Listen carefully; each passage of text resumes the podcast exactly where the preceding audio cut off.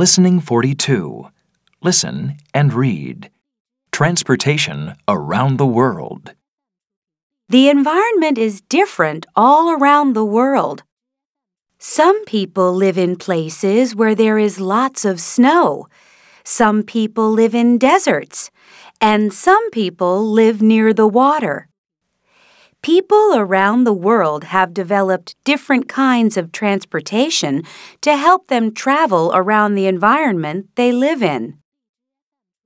In desert areas, camels have traditionally been used as a form of transportation. They are ideal for traveling across the desert because they can survive for a week or more without water. Also, their ears and noses can shut tightly to stop sand going into them. They are known as the ships of the desert because of their ability to carry heavy loads for long distances. There isn't any other animal that could survive so long in the desert carrying heavy things. The city of Venice was built on a group of 118 islands. There are about 400 bridges which connect the islands. The only way to get around is on foot or on the water.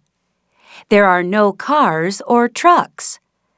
The gondola is a traditional rowboat, and for centuries, gondolas were the main form of transportation.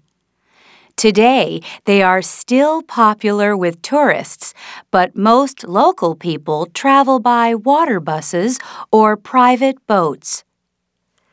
Large areas in Asia have thick forests that are difficult to explore on foot. For thousands of years, humans have used elephants to help them go into these places. Elephants walk on their toes, which means they can keep their balance even on wet mud. They are strong so they can clear a path through plants and bushes.